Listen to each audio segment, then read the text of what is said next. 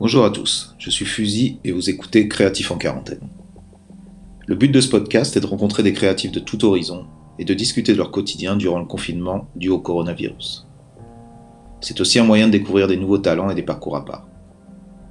Aujourd'hui, je discute avec A1, inventeur des TPK, qui nous parle de son parcours, de réputation, d'amitié, des bandes de taggers à Paris dans les années 90 et de sa passion, toujours vive pour le graffiti. Bonne écoute. Salut Aiwan, qui est notre, euh, notre invité en direct donc, euh, des Dom Tom. Euh, tu peux nous te présenter peut-être et nous dire où tu en es, où est-ce que tu es, qu'est-ce qui se passe. Vas-y, dis-nous tout. Bah voilà, moi c'est, je me présente, moi c'est Aiwan, voilà, graffiti artiste. Donc moi je viens de la scène du graffiti parisien de France. Bon, là, pour mon art, euh, vu que je fais du graffiti art, euh, je préfère l'appeler comme ça euh, que le street art. Je le fais sur toile maintenant. Je, j'entame une petite carrière artistique. Donc voilà, je fais des toiles, des objets urbains, des tournées. voilà, j'en, ai fait un peu, j'en ai fait mon métier. Donc voilà, c'est un peu ce que je fais maintenant. D'accord. Euh, justement, bon, aujourd'hui, moi, je veux vraiment qu'on. Je veux que tu parles bien sûr de ce que tu es en train de faire maintenant, mais ce qui m'intéresse, c'est aussi ce qu'on a vécu peut-être ensemble et notre passé, et surtout, bah, surtout le tien de passé d'ailleurs, euh, par, rapport à, par rapport à la scène parisienne du graffiti vandal des années 90 euh, jusqu'à jusqu'à 2000. Un peu, un peu expliquer aux gens qu'est-ce qu'était cette ambiance euh, qu'est-ce qu'était faire du graffiti à Paris sans avoir euh, Internet, sans avoir euh, ces nouveaux médias, médiums qui, qui ont changé quand même la facette du, du graffiti. Voilà, on va, on va rentrer un peu là-dedans, tu vois, pour essayer de, de faire, de, de, donner un, aux gens un peu un petit goût de, de cette époque-là. Mais avant qu'on commence, je vais te faire écouter un petit truc à tout le monde qui va probablement te faire sourire et qui, vont, qui va ramener euh, un peu euh, tout le monde dans le contexte. Alors, une seconde. Quelques groupes de taggeurs en quête de notoriété. Non seulement ils défigurent le paysage, mais en plus ils filment leurs actions et font circuler les cassettes entre bandes organisées. C'est grâce à ces images qu'on parvient à les identifier. Pour la première fois, vous allez les voir opérer. C'est un document signé Gaël Leblanc.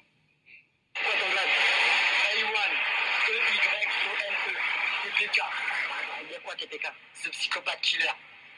Au transport parisien cartonné. A1 et son groupe, les TPK, sont des serial taggers, un gang d'une vingtaine de taggers. Ils comptent parmi les plus agressifs de ceux qui opèrent habituellement à Paris. Ces images ont été tournées par l'un d'entre eux. Bon, voilà, ça te ramène, ça te ramène à quelque chose, ça ou pas? Ouais, ça me rappelle euh, vraiment le bon vieux temps, comme on dit. Alors vraiment, c'était euh, vraiment c'était une bonne époque. Hein. C'était une époque où on était vraiment à fond dedans. On graffait, on taguait. Euh, ça faisait partie vraiment de notre vie, de notre de notre vie, de notre jeunesse. Ouais. Alors pour pour, juste rappeler ce que c'est ce reportage qui était quand même une c'était en 2003 donc c'était appel d'urgence une, une émission euh, à la con sur la une où justement ils avaient filmé, ils essayaient de faire peur à tout le monde en, en faisant voir les méchants TPK qui attaquaient les, les Goethe et compagnie. Quoi. Donc ça, quelle, quelle, avait été ta réaction toi par rapport à ce, à ce reportage? Comment t'avais pris ça? Bah moi j'ai pris ça un peu, euh, bah, ça m'a fait sourire parce que euh, les médias ils sont toujours généralement là pour donner une information, mais pour donner surtout du sensationnel. Donc là, ce qu'ils ont pris dans, dans notre crew, les TPK, c'est vraiment le côté euh, street, le côté un peu enjolivé aussi à leur façon, le côté street, le côté gang, le côté qui fait peur, le côté des gens qui ne connaissent pas vraiment le graffiti, ni le mouvement. Donc euh, c'est pas quelque chose... Euh, c'est pas la chose que je prône. Moi, je suis un tagger, je suis un graffeur, je suis un writer. Ça veut dire, euh, moi, c'est graffiti, c'est ma culture, c'est mon mouvement, c'est moi qui le vis. C'est nous qui, le vivions à l'époque, je parle aussi pour les autres taggers. Donc, euh, Donc, c'est- sorti de son contexte comme ça, c'est c'est vrai que c'est pas. Bon, c'est une- ce que tu veux, ouais, c'est ça, c'est pas joli, joli. C'était quand même ta passion et qu'ils l'ont, ils l'ont montré de, d'une manière juste, euh, ouais, pour faire du sensationnel. Et en même temps, est-ce que ça a joué aussi sur, euh, sur la réputation du groupe? Euh, Est-ce qu'elle en avait besoin? Euh, J'en suis pas certain, mais euh, pour toi, qu'est-ce que tu as gagné qu'est-ce que tu as perdu avec ce reportage? Parce qu'il faut dire que ce reportage a été vu par des, peut-être des millions de Français, parce que c'était vraiment un truc, euh, peut-être à, à quelle heure c'était ce truc-là? C'était aux heures, euh, genre 19h ou... À 11h, ouais, 11h. Ouais, ouais, ouais, 11h du soir, ouais. Mais bon, alors disons, ouais, il y a eu du monde qui l'a vu, en tout cas, ça a beaucoup, beaucoup fait parler. Toi, qu'est-ce que ça t'a apporté de positif ou de négatif par rapport à ça? Bah alors, euh, on va parler euh, du positif. Le positif, bah, c'est pour ceux qui ne me connaissaient pas ou qui, qui venaient de rentrer un peu dans le graffiti, un peu, euh, qui n'étaient pas dans la capitale euh, de France, euh, qui étaient à l'étranger aussi. Donc euh, ça, voilà, la réputation en image, Mhm. si je peux ainsi. Mais il n'y avait pas besoin de ce reportage pour les gens savaient qui on était. Ouais. Donc, la culture du graffiti savait qui on était en vrai. Donc Ouais. ça, c'était un petit plus. C'était le truc, euh, voilà, c'est dans la boîte à images, c'est dans la télé, c'est un reportage, donc c'est un peu valider un peu euh, notre réputation que les, les vrais gens de la, du mouvement connaissaient, quoi. La Mhm. scène, euh, la scène du graffiti connaissait. Et Après, ouais, et le négatif? Ouais, j'allais t'amener là. ah, ah ouais, on va venir. Bah, le négatif, c'est que bah il y a le voisin, il y a mes voisins, tout le monde l'a vu. Donc, euh, comme, comme tu l'as dit, si bien, comme tu dis si bien, voilà, il y a beaucoup de gens l'ont vu. Donc, euh, il y a aussi euh, les gens qui n'étaient pas dans le graffiti, mes voisins, comme je disais, et puis d'autres personnes qui me connaissaient, donc pas sous, pas sous cet angle-là. Ouais, ouais, qui ont été peut-être un peu surpris, ouais, effectivement. Et euh, peut-être tu peux nous parler de ce qu'était TPK ou ce qu'est le groupe TPK, d'où ça vient, euh, à quelle époque ça s'est formé, et toi, qu'est-ce que, qui tu es dans ce groupe-là, tu vois? Est-ce que c'est toi le leader? Voilà, parle-nous un peu de, de TPK. Bah alors TPK, c'est un groupe que j'ai fondé en 94 Mhm. avec euh, Zib. Et euh, voilà, donc euh, moi je cherchais à faire un groupe. euh, J'étais dans plusieurs groupes euh, de graffeurs qui étaient de la première et deuxième génération, donc le CP5, TVA, DKC, ALB. Donc c'était vraiment les, les groupes de mes débuts. Et puis et puis j'avais envie de, voilà, moi les rendez-vous, on se voyait une fois tous les, tous les samedis, tout ça, pour taguer, c'était bien, mais moi, je- quand je revenais chez moi, après le soir, bon voilà, je graffais tout seul en fait. Donc on se voyait plutôt le week-end avec les autres graffeurs. Donc moi j'avais envie de graffer euh, avec euh, mes potes, ceux que je voyais, ceux de mon quartier, ceux qui étaient en bas de chez moi. Donc j'ai décidé de créer euh, TPK en 94. Donc moi je viens de l'Est parisien, je viens du 11e arrondissement, Alexandre Dumas. Mhm. Donc euh, je suis collé au secteur du 20e, je suis à la limite du 20e et euh, la première banlieue qu'il y a, à 3-4 stations de chez moi, c'est euh, Montreuil et Bagnolet. Donc voilà, c'était mon secteur où je traînais et puis vient de Montreuil. Donc euh, reste du 20e, euh, presse de Bagnolet, donc dans mes débuts, voilà, j'ai traîné avec les mecs de mon quartier, puis on a décidé, voilà, de traîner ensemble, de poser des PK Alors, et de faire ce qu'on faire, quoi. donc-. Donc en gros, c'était une réaction à être dans un groupe, créer un groupe qui est vraiment un groupe d'amis avant d'être un groupe de Goethe. Mettre en avant d'abord l'amitié, la cohésion, avant le, le fame d'être dans un groupe spécialement Goethe. C'est ça un peu, c'est ça l'idée quoi. Voilà, c'est exactement euh, ça l'idée. Mhm. C'est que dans les groupes de graffeurs, bah, généralement, voilà, on est une- un peu une pièce rapportée, on est là, on tag ensemble, mais on se connaît pas. C'est euh, tout au début, c'était marrant parce qu'on gardait ce côté mystérieux, on connaissait pas nos noms, on Mhm. venait, on taguait ensemble et puis on repartait. Mais euh, chacun repartait de chez soi. Mais à la longue, euh, justement, on se connaît pas et il n'y a pas vraiment de cohésion. On arrive avec des petites histoires où euh, pas de cohésion, euh, pas d'amitié. euh, Et voilà, euh, au final, le, le- moi, je pense que le tag, moi, c'était un truc où quand je taguais avec mes potes, c'est le partage, c'est toutes ces choses-là, c'est des choses de la vie aussi, c'est voilà. Mhm. Le tag est un plus en fait. Moi, je préférais l'amitié. Ah ouais, je comprends bien. Euh, J'aimerais, tu vois, qu'on parle justement, tu étais en train de parler des rendez-vous du samedi. Euh, c'est quelque chose qui a été, euh, qui a été quelque chose d'important sur Paris, dans le milieu du graffiti. Dans les, ça a commencé, ça a commencé. Euh, j'ai même pas envie de dire de date. Tu vas peut-être me parler, euh, nous parler un peu de ça. Qu'est-ce qu'étaient les rendez-vous, les, les rendez-vous Châtelet, les rendez-vous Gare de Lyon et tout ça? Qu'est-ce que c'était? Alors, en fait, à l'époque, bah, euh, voilà, il n'y avait pas tout ce... Il n'y avait pas le téléphone portable, il n'y avait pas Internet, il n'y avait pas tout- toutes ces choses qui, maintenant, euh, en un coup de fil, on peut se donner rendez-vous par là, par là. Donc, euh, on se donnait des rendez-vous. Beaucoup de taggeurs, de la- le milieu de la scène parisienne, dans les années euh, fin 80, début 90, voilà, tous les groupes avaient leur rendez-vous.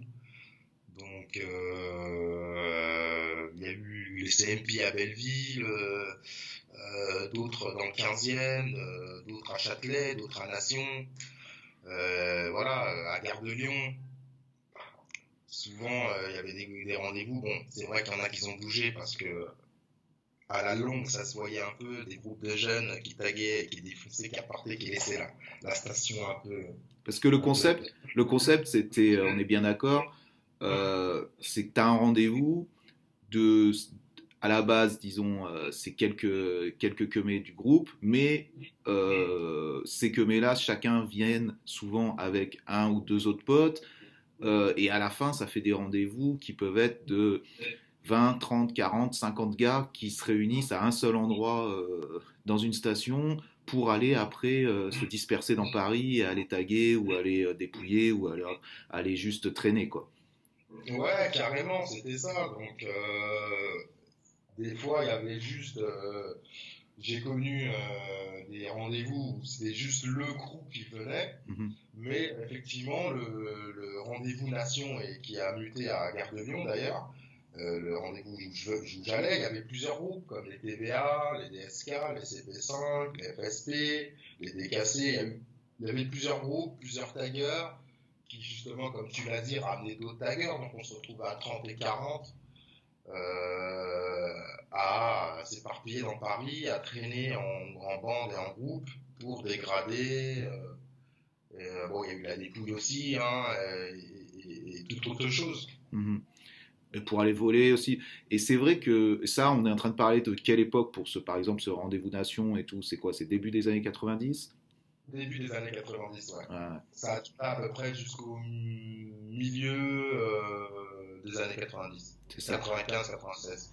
ouais. Où là, où là justement, euh, toi avec les TPK et avec les UV, il y a eu une sorte de renaissance de, ce, de ces rendez-vous du samedi qui ont, qui ont bougé un petit peu peut-être à, à Saint-Lazare ou, ou à d'autres endroits, ou place de Clichy ou ce genre d'endroit où, où on a fait une sorte de renaissance un peu de ces rendez-vous, euh, de ces rendez-vous du début des années 90, non? Je me trompe?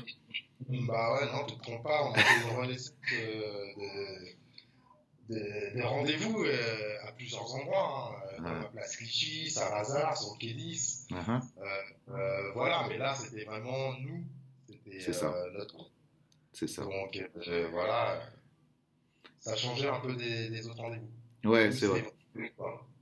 Et euh, est-ce que tu peux nous parler un petit peu de d'une culture qui s'est perdue et que nous on a essayé justement, euh, je sais pas consciemment ou inconsciemment, de faire revivre, c'est-à-dire dans le milieu des années 90 avec les TPK-UV, euh, c'est euh, cette culture de bande qui était, euh, qui était très présente euh, fin des années 80, début années 90, euh, cette culture de bande de banlieue ou même de parisiens qui était aussi liée au graffiti. Qu'est-ce que, est-ce que tu as vécu toi cette période-là des bandes et qu'est-ce que tu veux en, en dire? Bah ouais, j'ai vécu, j'ai vécu les bandes, bien sûr. C'était le, le début du hip-hop, le début du graffiti. Euh, c'était aussi euh, la fin euh, des rockabilly. Et euh, des punks. Donc euh, il y a toujours eu des bandes, que ce soit Mhm. des bandes de punk, de skin, de graffeurs, de, de gens qui sonnaient euh, dans, sur les lignes de, de, de RER qui descendaient de banlieue pour aller sur Paris. Il y a toujours eu des bandes. Et puis euh, dans, dans ces années-là, il y avait beaucoup euh, cette culture américaine où, euh, comme le film Les Guerriers de la Nuit qui était sorti, Mhm. où euh, tout le monde avait sa petite bande. C'était se recréer une famille un peu dans la street. Donc tout le monde se, se baladait comme ça en bande. Et puis effectivement, le graffiti, bah voilà, hein, ça, ça suit les mœurs. Donc effectivement, on est en bande. Ouais. Ouais. Et c'est vrai que moi j'ai l'impression que justement ce phénomène de bande euh, qui était fort, de crew et tout, c'est un peu affaissé dans le milieu des années 90 où, euh, où peut-être une nouvelle génération qui arrivait à une, à une sorte d'apogée. Donc là, je suis en train de parler de notre vécu, tu vois, avec les TPK, les UV, euh, à essayer de remettre un kick, tu vois, dans, ce, dans ces sortes de valeurs de bande, un peu d'être euh, un peu. J'ai pas envie de dire Kaira parce que c'était pas un truc d'être Kaira, mais c'était plus euh, ce truc de liberté, justement, d'être en bande et de faire ce, qu'on voulait. Et j'ai l'impression que c'était une sorte de moment de transition dans le graffiti à Paris, où nous, d'un côté, on essayait de revenir à ce côté un peu euh, street, tu vois, être, euh, être un peu dans la rue et en bande, contre peut-être une nouvelle génération de mecs qui étaient plus dans l'interrail, plus dans, dans quelque chose un peu plus de nerd, un peu, j'ai envie de dire, tu vois, je simplifie vraiment les choses, mais j'ai j'ai un peu l'impression que c'était une, sorte de transition. Qu'est-ce que tu en penses de ça? Bah, c'est vrai qu'il y a eu, euh, nous, euh, les TPKUV, eh ben, nous, vu qu'on était une bande de potes, on avait nos secteurs, on avait nos petites habitudes. Alors, c'était la gare Saint-Lazare, on avait euh, notre ligne, PSL, on avait euh, la ligne aussi Paris-Est, banlieue Nord. Donc, c'est vrai, on restait là, on était sur un mouvement un peu puériste aussi. Ça veut dire bande, euh, potes, donc, euh, et notre graffiti à nous, purement parisien, C'est ça. purement, euh, purement Frenchy, tu vois. Mhm. Après, c'est vrai qu'on a côtoyé euh, d'autres personnes et on, on a même vu d'autres bandes aller plutôt faire des interrails, puisque euh, voilà, il y a eu les, les magazines, donc euh, les magazines ont fait que c'était notre premier internet, notre premier moyen de voir autre chose.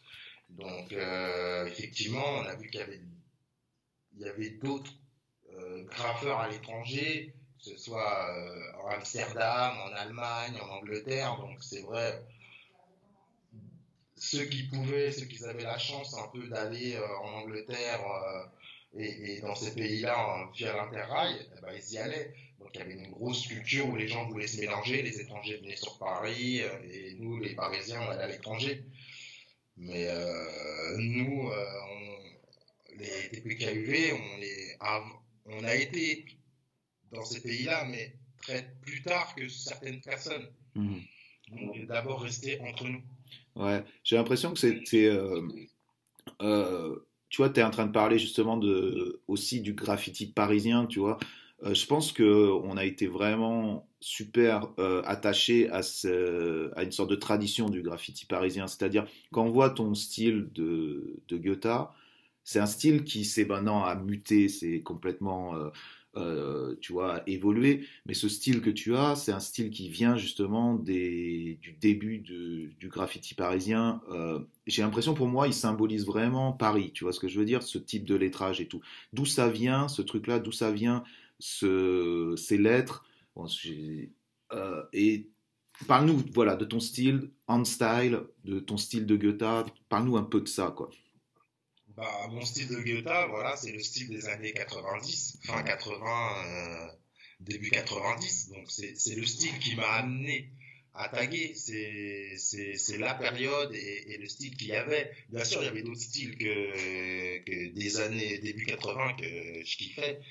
Mais moi, c'est vraiment cette période-là, fin 80, début 90, c'est la période où moi j'ai commencé et que le, le, le Paris était bien saccagé et qu'il y avait vraiment, c'était le début du graffiti. C'est quoi Français, les, c'est quoi les références, les, les noms un peu qui, toi, t'ont marqué et euh, qui t'ont influencé en termes de style? Alors, bah, il y a Bianco en TRC, en style, il y a Il y a le style d'Ocase, CPC ou Asile, BAK, Mhm. qui est un peu le style euh, vraiment à la parisienne, euh, euh, requin, euh, le- l'enchaînement, mais en même temps, euh, vraiment, fallait que le tag soit, soit, soit vraiment bien coulant, bien lisse, bien, bien, on sentait qu'il y avait du mouvement dans, dans, dans, dans le style. Ah. Et il y avait du style. Ça veut dire que les gens, euh, il y avait beaucoup, on était beaucoup plus sévère dans le graffiti à l'époque que maintenant. Ça veut dire qu'à l'époque, il fallait avoir le style, il fallait avoir euh, euh, la bonne encre, il fallait avoir plein de choses pour être un vrai. Et puis surtout, euh, il fallait pour se faire voir, il fallait vraiment être de la scène du graffiti, se balader partout et être partout. Ouais. Et aussi, être, est-ce que, est-ce que ce phénomène, euh, être un vrai, comme tu disais et tout, c'était aussi lié euh, à la musique, c'est-à-dire, est-ce que, moi, moi, je voyais ça comme ça, tu vois, après, j'ai pris du recul et tout, mais nous, on était tous à écouter du hip-hop, tu vois, j'ai jamais entendu un seul mec dans notre groupe dire, ouais, voilà, j'écoute Guns N' Roses ou je sais pas quoi, tu vois ce que je veux dire? Est-ce que, est-ce que tu es d'accord avec ça? Est-ce que c'était vraiment lié au hip-hop, tout ce qu'on faisait là? Bah nous, tout ce qu'on faisait, effectivement, c'était c'était lié au hip-hop. À dire, c'était lié au hip-hop, c'était lié au, au breakdance, c'était lié au début du rap, Mhm. c'était lié au, au, au, raga qui s'est un peu euh, Ouais, jumelé à nous, mais euh, puisque euh, avant le rap, euh, nous on écoutait du raga. Mais euh, ouais, c'est c'est la culture hip-hop. Ouais. c'est la culture hip-hop, on s'habillait hip-hop, on s'habillait hip-hop à la française aussi. euh, euh, voilà, c'est la culture hip-hop qu'on a voulu euh, garder parce que c'est de de là où notre graffiti vient. Et c'est quoi, euh, c'est quoi le style ve- vestimentaire? Justement, tu peux en parler du style vestimentaire qu'on pouvait avoir et comment il a évolué un petit peu, juste en quelques mots, tu vois, juste parce que je pense que là, tu vois, les gens qui nous écoutent, bien sûr, il y a des anciens, il y a des, il y a des gens comme nous et compagnie, mais il y a aussi beaucoup de, de jeunes, tu vois, de jeunes de 20 ans, et c'est vrai que tu sais, il y a, y a une sorte de de retour à chaque fois sur les modes et compagnie, tu vois, mais les mecs n'y étaient pas, les mecs savaient pas quels étaient les vrais, euh, tu vois, les, comment on était ça et tout. Est-ce que tu veux parler de, de ça euh, rapidement? Bah tout au début euh, fin 80, enfin fin 80, c'était plutôt le style casquette, bob, starter, euh, doudoune, avirex, pantalon large, euh, sharp Burberry's. Les Sharp Burberry, Après, c'est clair. Euh, ouais, euh, ouais, et ça a muté dans les euh, milieux 90, ça a muté en, en carte, euh, en bonnet au pipi, euh, euh, Eli euh, Hansen, tout ce qui était un peu euh, euh, à l'américaine et, et milieu entre milieu dépassement des années 90 à 2000, c'est devenu plus à la parisienne, donc Mhm. plus Lacoste, banane Lacoste, c'est vrai. c'est vrai. chaussures, euh, voilà. Taquini un peu quand même, garder un peu les Ouais, ambiances oui, Bien Taquini. sûr, euh, Ouais. Sergio Tacchini, euh, survêtement loto, Ouais, ouais, ouais. Bah, le style parisien, le style euh, des quartiers parisiens. ouais. C'est vrai. Et euh, est-ce qu'on on, va pouvoir, euh, on va peut-être revenir rapidement sur ce, sur ce qu'étaient justement les rendez-vous, euh, les rendez-vous, mais peut-être après, une fois que, une fois que TPK a, a pris un peu de, de l'ampleur, qu'est-ce que c'était un rendez-vous classique TPK, tu vois, pour, pour un peu euh, faire comprendre aux gens aussi, euh, enlever le mythe un peu de, des, mangeurs d'enfants ou je ne sais pas quoi, ce qui s'est développé tu sais, pour TPK. Euh, qu'est-ce, que c'était une journée type, un samedi rendez-vous type, tu vois? Un samedi rendez-vous type, bah déjà on arrivait, hop, on se voyait, hop, on allait manger un petit truc, voilà, buvait une petite bière ou deux, et puis euh, voilà, on allait taguer, on allait, c'est vrai qu'on allait aussi voler, puisque le matériel, euh, voilà, fallait se procurer, donc effectivement, bah, on s'est, euh, on allait, euh, on avait deux trois plans dans les magasins, on allait voler des petites bombes, et puis après on allait taguer ou soit on allait graffer à Place Clichy, dans les, dans, il y avait un petit terrain vague, pas loin de, de la Place Clichy, et, entre Place Clichy et puis, pas trop loin de la fourche. Ouais, le passage qui est derrière. ouais, voilà. Et puis voilà, on taguait, on était là, on était entre nous, on passait la journée ensemble. C'était pas folie, il n'y avait pas vraiment de, choses. Des fois, c'est vrai qu'on se disait, tiens, allez, demain, on va aller faire un petit train ou un petit métro. Mais sinon, c'était à la cool, quoi. Ouais. ouais. Bon, j'en ai, j'en, ai un, j'en ai un souvenir un petit peu différent. Ça n'a pas toujours été à la cool, mais, mais je vois où tu veux en venir. Oui, bah après, pour nous, c'est à la cool, tu c'est vois. Ça, c'est ça. Je ne peux pas te dire, euh, tu connais, il y avait des moments où il y avait des débordements. C'était, c'était, on était un peu euh, bordélique. C'est normal, c'était, c'était nous qui étions comme ça. Donc, euh, moi, je vais c'est cool, pour moi c'est cool, mais c'est vrai que quelqu'un qui est extérieur va trouver que c'était un peu mouvementé. Effectivement, on était là, c'était voilà, notre caractère, c'était. Ah ouais, et puis, et puis c'était des, ouais, voilà, des jeunes. Euh, dans la rue, qui sait ce qu'il voulait, qui taguait partout. C'est vrai que c'est c'est un peu euh, ouais, vu d'un regard extérieur, c'est ça peut être euh, perçu de manière un petit peu agressive, c'est clair. Mais c'est vrai que j'en reviens à ce que tu dis, c'était c'était vraiment le but, c'était des potes qui se retrouvent autour de la passion du graffiti quoi, et après qui sont lâchés dans Paris sans sans vrai euh, parcours défini, juste à se laisser emporter par, par le flot, quoi, et, et taguer partout, partout où on pouvait, quoi. Ouais, voilà, c'est quand nous, on n'avait pas de lieu précis, on se baladait dans Paris, on allait d'un endroit à un autre, et on taguait. Ouais. on taguait, graffait, euh, voilà, on flopait, euh, c'était ça, c'était notre life. Ouais, c'est clair. Euh, j'aimerais que tu parles aussi un peu d'un truc qui est, pour moi, dans le graffiti, qui est super important, c'est-à-dire la réputation, hein, j'ai l'impression qu'il s'est perdu, tu vois, dans, dans l'évolution du, du, graffiti euh, et ce qu'il est à l'heure actuelle. Tu vois ce que je veux dire? C'est-à-dire que dans, dans les années 90, être euh, un graffeur, un, un mec connu dans le monde du, du Goethe, du graphe et tout, il fallait avoir une réputation. Si tu n'avais pas la réputation qui allait avec ton, ta production, tu étais mis à l'index. Même si tu défonçais tout, tu avais t'avais pas le respect qui t'était euh, qui t'était vraiment dû quoi. Et ces choses-là ont totalement changé. Tu veux parler un peu de ce, ce, truc-là? Bien sûr, bien sûr que ça a changé. À, notre époque, à nous, à l'époque des TPKUV, même avant, il y avait la culture de la rue. La rue était très présente. Les gens qui étaient dans la rue euh, savaient qu'on ne pouvait pas se balader comme ça euh, impunément, sortir euh, son portable se mettre à une terrasse de, café euh, et sortir son, son ordinateur portable. La rue était, à, l'époque, la rue était strong. Mhm. Donc il y avait tout un code de l'honneur. Quand tu traînais dans la rue, quand tu étais un mec de la rue, que tu viennes de quartier ou de, de milieu aisé ou quoi au caisse, à partir du moment où tu allais dans la rue, tu suivais les codes de la rue. Donc fallait esquiver les keufs, fallait euh, si tu te faisais malheureusement attraper, faut pas balancer. Euh, euh, ce truc-là, c'est jumelé un peu avec le quotidien de, la vie des, des graffeurs. Donc euh, voilà, c'est les graffeurs, bah voilà, tu te faisais connaître, tu défendais ton nom, ton crew. voilà, il fallait que tu sois autant productif et assumer aussi ta production. Ça veut dire si quelqu'un essayait de te touiller ou de te mettre à l'amende, il fallait avoir du répondant derrière. Puis il y avait la compète aussi, il y avait vraiment une compète. Mhm. Euh, maintenant, c'est plus du copinage. Euh, maintenant, quelqu'un sort une petite production, euh, il y a, voilà, le gars, il se fait attraper dans la rue, il balance son meilleur pote. Maintenant, le lendemain, il va serrer les mains à tous les autres de la scène de graffiti, ça pose plus de problème. Mhm.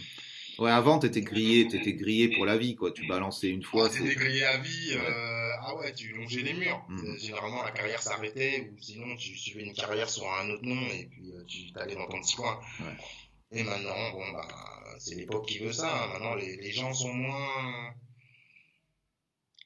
sont plus, sont, sont, la rue a changé, la rue n'est plus comme, euh, comme avant. Il y a, on verra jamais un groupe de 30 personnes se balader dans la rue, passer devant toi comme à l'époque. Ouais, ouais, il, y a aussi, il, y a, aussi la répression qui a joué, euh, qui a beaucoup joué dessus. Euh, on peut plus se balader à 4-5, on peut plus euh, traîner dans les halls, on peut pas être posé sur une place, sur un banc, sur place de la Nation ou place Clichy comme on faisait avant. C'est impossible. Ouais. les contrôle systématiquement. Donc, euh, donc la rue a changé, elle est devenue beaucoup plus sûre, beaucoup plus cool, beaucoup plus smart. Donc euh, les gens, euh, bah, voilà. Le mouvement a suivi, le mouvement Goethe a suivi cette évolution de, de la société. Quoi. Ah voilà, la société, même le code vestimentaire a, a changé. Tu vois tout s'est adouci, quoi. C'est vrai, c'est vrai, ça c'est les angles se sont se sont polis quoi. C'est tout à fait ça quoi, tout à fait ça. Et euh, euh, euh, j'aimerais aussi, ouais, vite fait, quand même qu'on rende un hommage à Zib et dire, euh, dire qui il était et quelle a été son importance pour toi et pour le groupe TPK. Bah, Zib, c'est voilà, mon meilleur ami, c'est notre meilleur ami, c'est c'est l'un des premiers qui a été TPK, vu qu'on l'a fondé ensemble, j'ai trouvé le nom, j'ai été le voir, j'ai dit alors, si on se faisait un groupe, c'est avec lui que tout a commencé. Euh, pour le groupe TPK, donc euh, TPK et puis même UV, euh, c'est c'est Zip quoi, c'est c'est c'est c'est un ancien de la scène parisienne. Euh, il a marqué son temps et, et aussi avec sa générosité, c'est un ami, c'est un ami fidèle. Et effectivement ça, c'est cool de lui rendre hommage c'est vrai que bah, ça nous a beaucoup affecté. C'est vrai que ça a beaucoup affecté le groupe parce que on était quand il a disparu, c'était une période où ouais justement UV, TPK étaient un peu euh, peut-être pas au, je, dirais tu vois des grands mots mais au summum un peu de tu vois de peut-être du nombre de de comment on était présent dans la rue et compagnie et c'est vrai que ça a pas mis un coup d'arrêt mais ça a mis un gros euh, un gros coup de spleen un gros coup de de de peine à tout au groupe quoi. Et euh, je sais pas si ça nous a ressoudés, mais ça nous a probablement soudés pendant un certain moment, puisqu'on a beaucoup posé aussi son nom en, son hommage.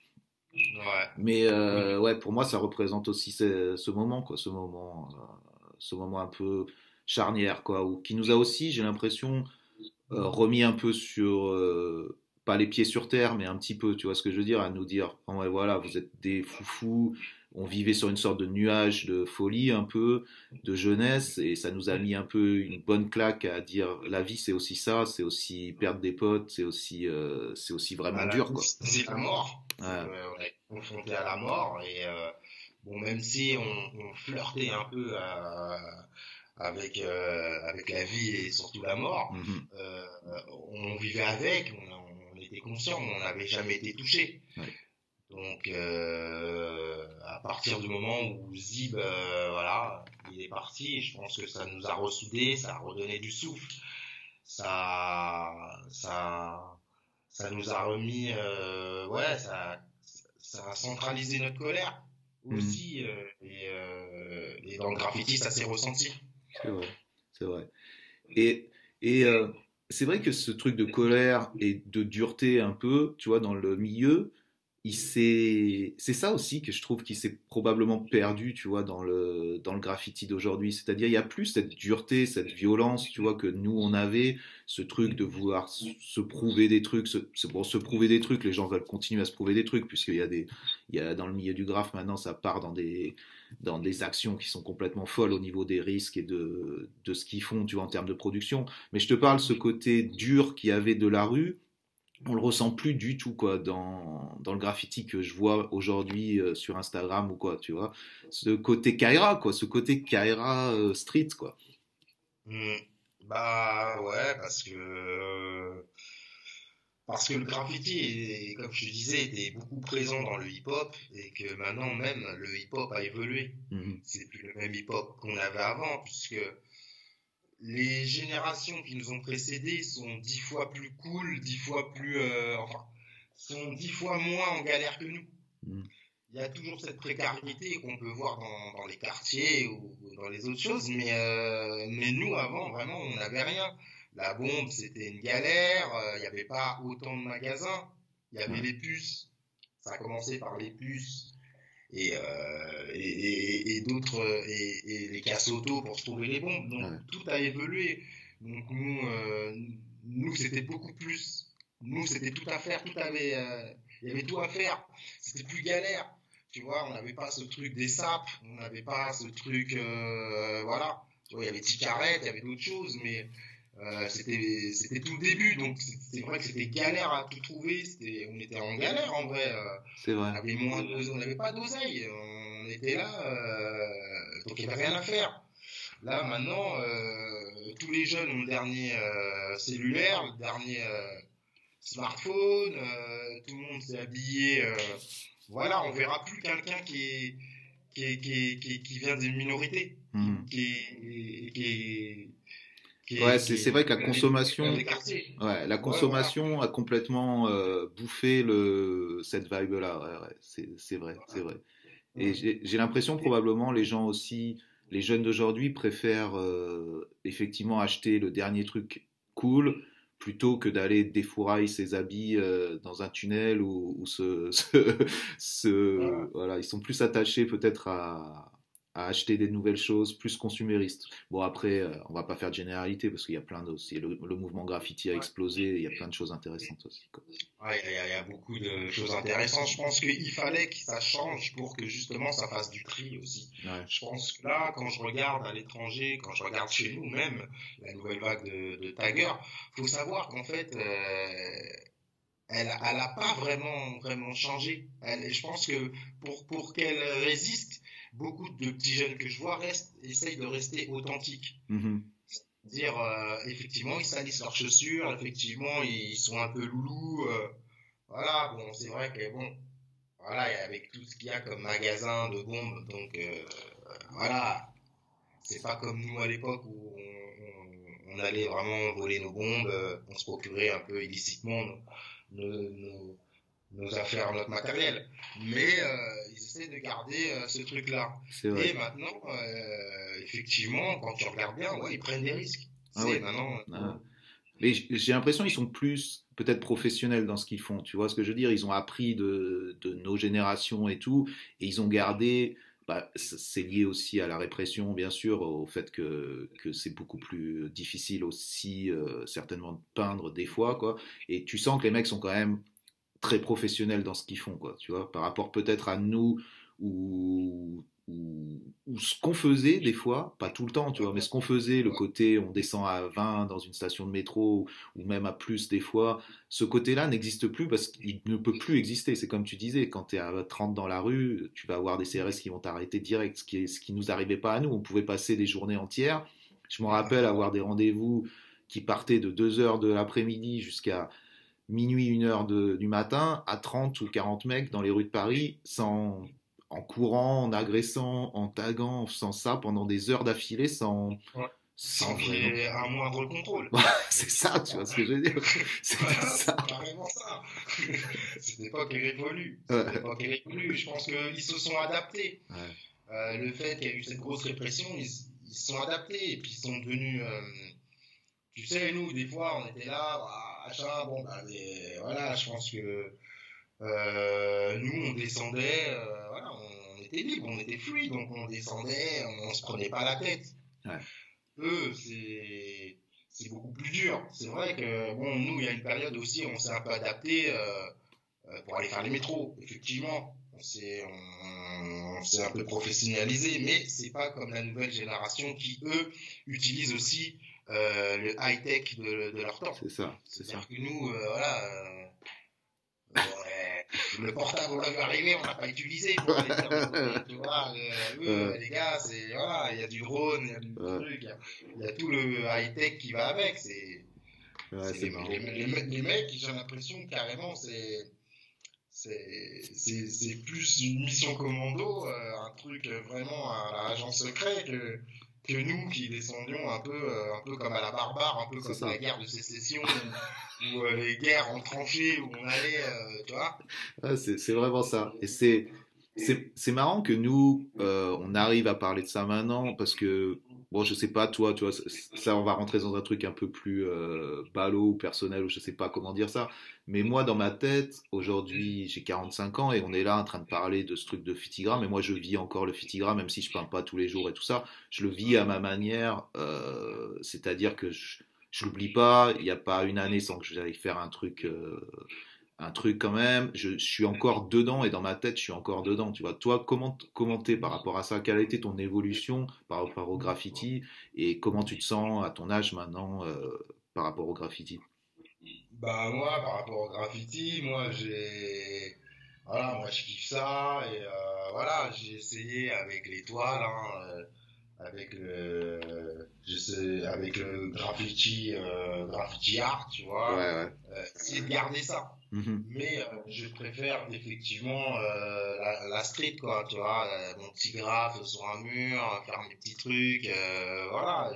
Ça m'arrive de redescendre à mon rythme. Ouais, Parce ouais. que maintenant, vu avec notre notoriété, il n'y a plus besoin de cette compétition, de ce truc, ce truc où il faut aller marave, où il fallait être vu partout.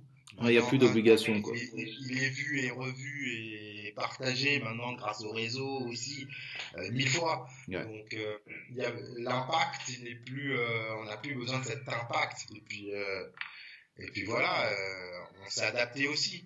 Et c'est vrai que c'est vrai que ça c'est important aussi le fait que à l'époque quand on faisait un graphe pour que les gens le voient fallait passer devant tu vois ce que je veux dire? Fallait passer devant Ouais. fallait euh, fallait être au courant tu vois quand c'était les tromés et tout fallait être au courant de qui faisait quoi parce que ça tournait pas.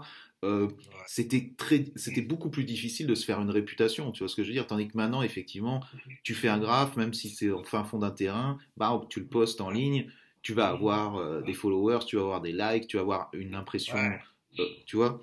Ah, il va être vu jusqu'au fin fond, euh, euh, de je sais pas où, de l'Australie, tu vois ce que je veux dire.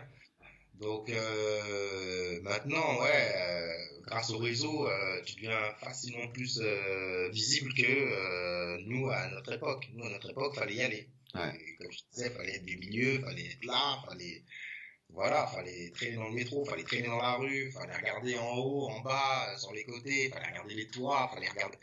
Ouais. Euh, voilà, en fait, la, la toile était dans la rue, tu vois. Ah ouais, c'est ça. Que maintenant, euh, c'est derrière. Et, et ça, ça mettait beaucoup, beaucoup plus de temps pour se faire.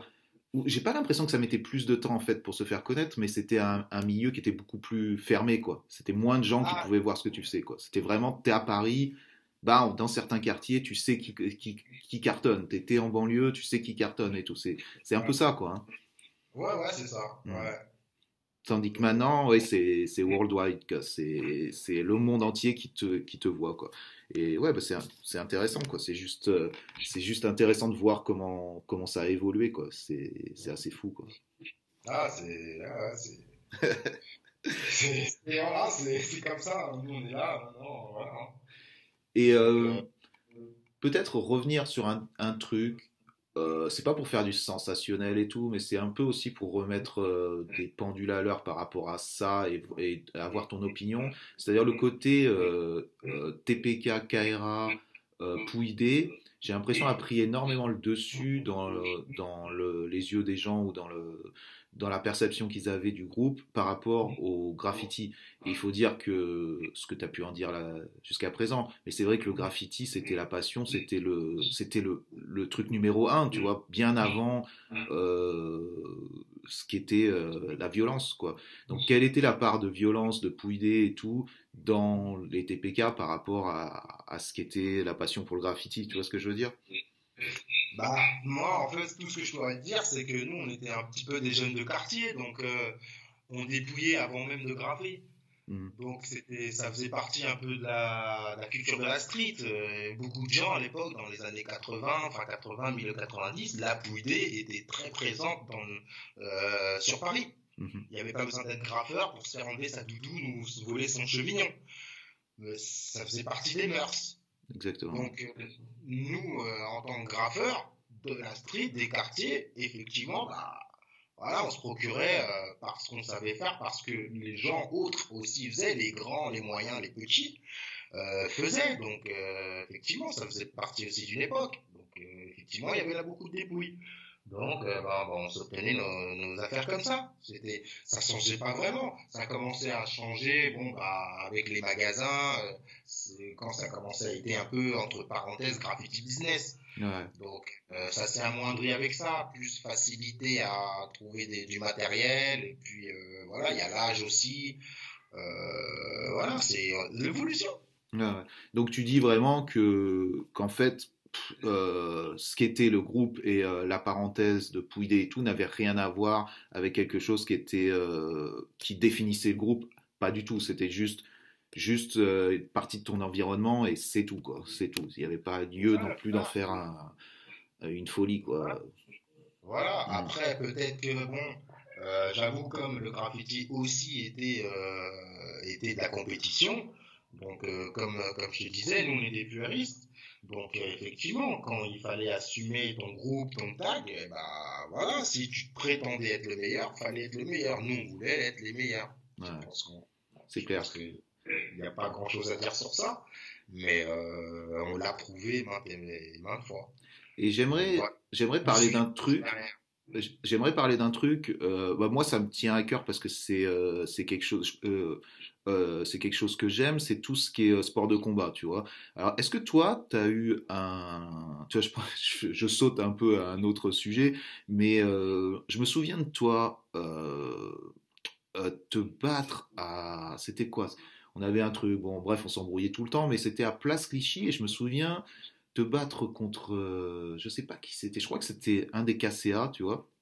Et ça se retrouve à se taper en un contre un euh, au milieu de la place Clichy, quoi, au milieu où il y a la, la- la- le monument, au milieu des voitures, et tu fais un, tu fais un retourné acrobatique, je me rappelle. Et ça m'avait marqué, je me dis, merde, le mec sort un retourné acrobatique, euh, tu vois, euh, euh, pour, euh, pour taper le gars en un contre un et tout. Je me dis, bon, il doit, il doit se, il doit faire un peu de sport de combat, tu vois. Je sais plus, j'ai cette, tu vois, j'ai ce flash dans ma tête de ce, de ce moment-là, Ouais. comme ça. Et est-ce que toi, t'as, t'avais justement ce rapport au sport de combat ou est-ce que c'était vraiment que de la bagarre de rue? Alors, moi, c'était que de la bagarre de rue. Et puis, euh, justement, un peu repéré par un peu les gens qui, qui, font du sport, Mhm. m'ont dit, tiens, euh, t'as un certain talent, entre guillemets, euh, pourquoi t'essayes pas de canaliser tout ça euh, dans le sport de combat? Ouais. Donc, j'ai essayé plusieurs sports de combat. Euh, j'ai commencé à- un peu avec euh, sabre, pour la petite histoire. Justement, Ouais. j'ai une petite anecdote sur ça, c'est qu'on a commencé les sports de combat. Alors, on a été un peu partout, chez Zetoun, un peu partout. On a fait du, du pancras, enfin, on a terminé par le pancras, mais on a fait du, de la boxe thaïlandaise. euh, euh, D'autres amis à moi sont partis dans le penchak, mais, mais euh, ouais, c'est vraiment tard que. Enfin, tard, pas tellement, mais je veux dire.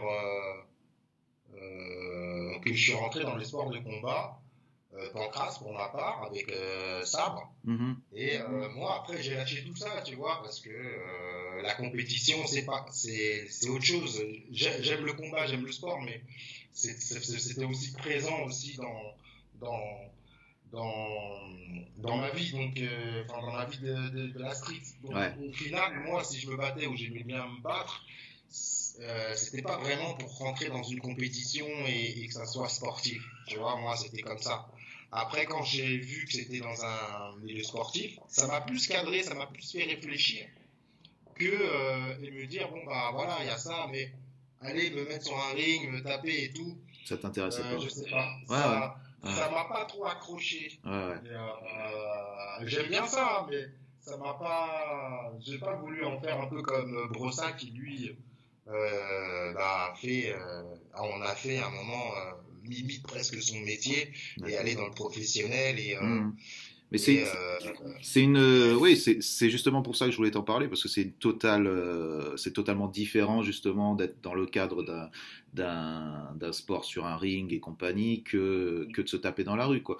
Je sais que de mon côté, moi, j'ai justement fait le essayer justement de voir ce que c'était, tu vois, en en, ouais, en en en- faisais de la boxe taille. Ouais, ouais, en, en- étant plus justement euh, rentré là-dedans, tu vois, savoir ce que c'était, tu vois, euh, euh, Mm. en- voilà, comparer ce que c'est de se battre dans la rue et se battre euh, en face d'un mec avec, euh, avec un arbitre et, et voilà.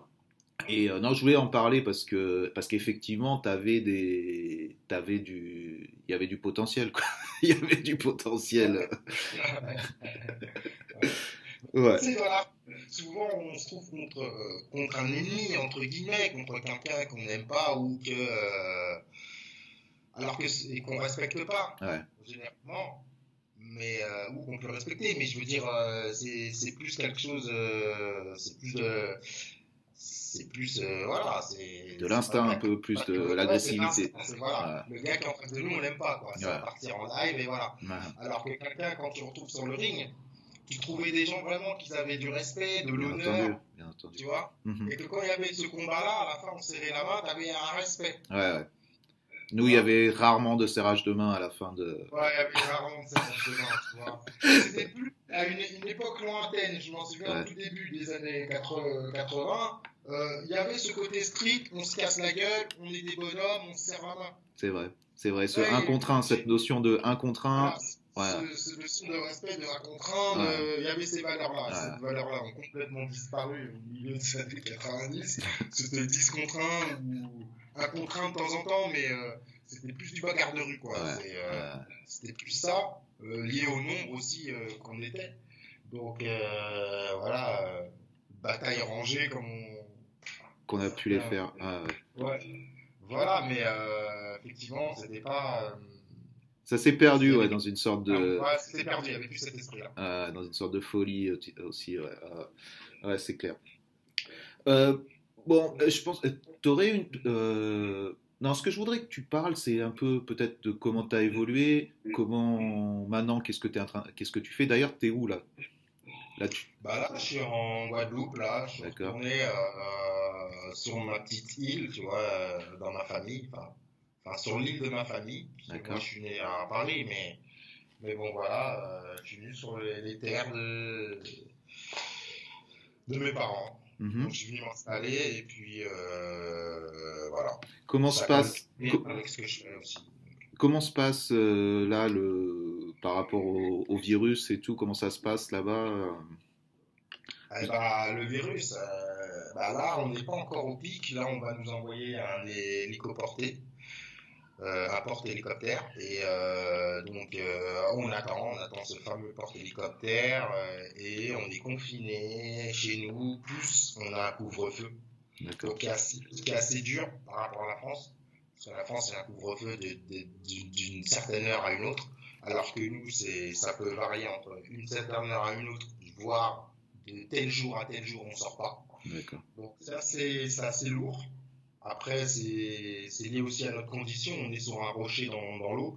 On est sur une île, donc on est insulaire. Donc, euh, donc voilà, quoi. Si, si l'épidémie se propage, euh, tout le monde là. Et... Ça, peut, être grave. Ça peut être grave ah. Donc on souhaite. Euh, on, souhaite bon courage et un salut à tous les gens des Dom Tom qui sont enfermés donc chez eux. Quoi. Mm. toi, toi, t'es passé, pour en revenir à ce que, au graffiti, t'es passé d'un graffiti donc street, euh, peut-être radical, tu vois, si j'ai envie de dire, vandal, mhm. à, euh, à rentrer dans le milieu de l'art. Euh, est, comment s'est faite la transition? Parce que ça, on n'a jamais vu ça d'un très bon oeil au début, tout ce qui était galerie, tout ce qui était tout ce qui était graffiti entre guillemets sur toile ou street art. Comment t'es venu la, la transition et où est-ce que tu en es maintenant quoi? Bah, la transition, euh, pour t'avouer le petit truc, c'est que moi je suis rentré un peu par hasard. Quoi. En fait, ce qui s'est passé, c'est que bah, nous, c'est vrai qu'à une certaine époque, les galeries, et on pensait récupération, on pensait tout, hein, ce qui est un peu vrai aussi, mais, mais on, voilà, nous on était des puristes, nous c'était de la street, en aucunement on se voyait atterrir en galerie. Alors comment ça s'est passé? C'est simple. Bah voilà, il y a eu une période où le graffiti était illégal, qu'on croyait que ça allait être une mode, et qu'au final, bon, bah, une vingtaine, euh, trentaine d'années après, bah, il s'avérait que les gens, bah, voilà, hein, il y a plusieurs générations qui ont commencé à vivre, à naître dans le graffiti, et que le graffiti, les gens ont dû l'adapter à l'art, parce que ça faisait partie du paysage urbain, donc euh, de l'art. Donc euh, voilà, les gens euh, de l'art contemporain surtout, puisqu'on a été affilié à, l'art contemporain, eh ben, euh, a, a, validé un peu les graffeurs. Donc il y a eu une grosse période où beaucoup de graffeurs euh, sont dirigés dans l'art. Mhm. Donc au final, quand tu regardes les histoires, quand tu commences à regarder, ouvrir les magazines d'art, bon bah il y a certaines personnes, bon bah voilà, euh, on sent que, que ce qu'ils ont fait et ce qu'ils disent dans les magazines, c'est pas vraiment ça. Donc euh, euh, moi, en tant que puériste, eh ben, je suis rentré là-dedans comme ça en fait. Je me suis dit attends, six mois, je vais pas là-dedans. Je sens que mon graffiti va disparaître. Le graffiti qui nous a fait commencer, le graffiti que les anciens ont commencé, que ce soit au States ou en France ou dans d'autres pays euh, comme l'Allemagne euh, ou le Japon, où on sent qu'il y a une grosse culture hip-hop et, et, de graffiti puériste. Mmh. Donc, euh, pour pas que ça disparaisse, il eh fallait que j'aille dans ça. Quoi. Ok, bah écoute, je pense qu'on a bien, on a bien discuté là. C'était bien. Tu as quelque chose à, à rajouter? Bah ouais, public continuel, euh, on lâche rien et voilà, euh, amoureux du graffiti for life. ouais, c'est ça, c'est la, la, passion avant tout, quoi, la passion avant tout. Après, la passion avant tout, la passion avant tout, il faut que ça reste une passion. Même si d'autres en font leur métier ou se dirigent vers d'autres euh, métiers qui sont cousins, que ce soit le mhm. tatouage ou que ce soit qui sont restés dans l'hip-hop, que ce soit un peu comme Aketo ou DJ Pone qui reste dans ce milieu-là. Mhm. C'est cool. C'est cool. Cool. Bah, merci beaucoup. Merci beaucoup pour ton, pour ton temps, pour ce témoignage. Je pense que les gens ont apprécié un peu de se replonger dans, dans cette période-là et ceux qui ne connaissaient pas, eh bien, ils, ont découvert. Euh, je te dis à bientôt, on reste en contact, hein, de toute façon, il n'y a pas de raison que ça se passe autrement. Et, euh, et puis, euh, et puis à bientôt. Ouais, bon bah en tout cas c'était cool d'avoir eu euh, cette petite conversation avec toi. Puis euh, je remercie à tous les auditeurs qui vont écouter et qui, voilà, vont prendre le temps d'un peu connaître l'histoire du crew, TPK, d'Aywan et TPKUV. Donc voilà, gros merci à vous tous et puis voilà, puis continuez. Ciao ciao, gros one pour vous.